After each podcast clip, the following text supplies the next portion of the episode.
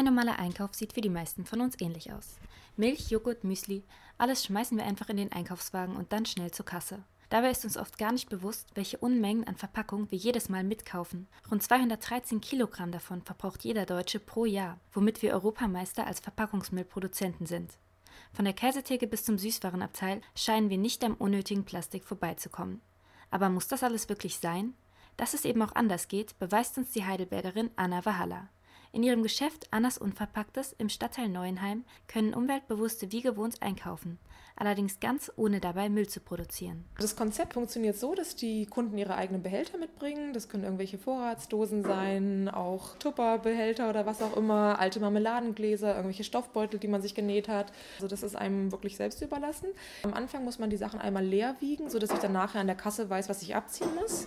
Und dann kann man es einfach in der Menge auffüllen, die man gerne hätte und wirklich auch je nach Bedarf einkaufen. Also wenn man jetzt irgendwie nur von den Gewürzen ein Löffelchen braucht, dann äh, muss man nicht gleich ein ganzes Gläschen voll kaufen, sondern da auch immer gucken, was man eigentlich wirklich benötigt. An den Wänden hängen große Behälter mit allen möglichen Trockenwaren, die sich der Kunde dann selbst abfüllen kann.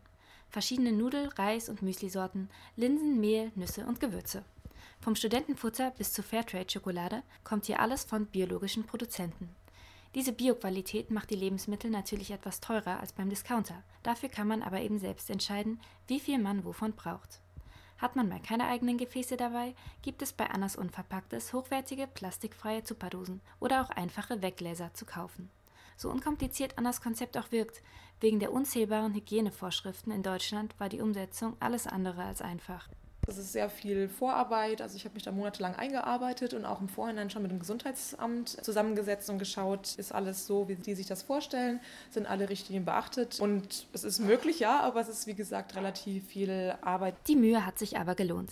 Denn indem Anna ihre Leidenschaft zum Beruf machte, hat sie jetzt die Möglichkeit, auch andere zu einer bewussten und umweltfreundlichen Lebensweise zu motivieren. Die familiäre Stimmung in ihrem Geschäft ist mit keinem gewöhnlichen Supermarkt zu vergleichen, denn anstatt genervt von Regal zu Regal zu hetzen, grüßen sich die Besucher freundlich untereinander.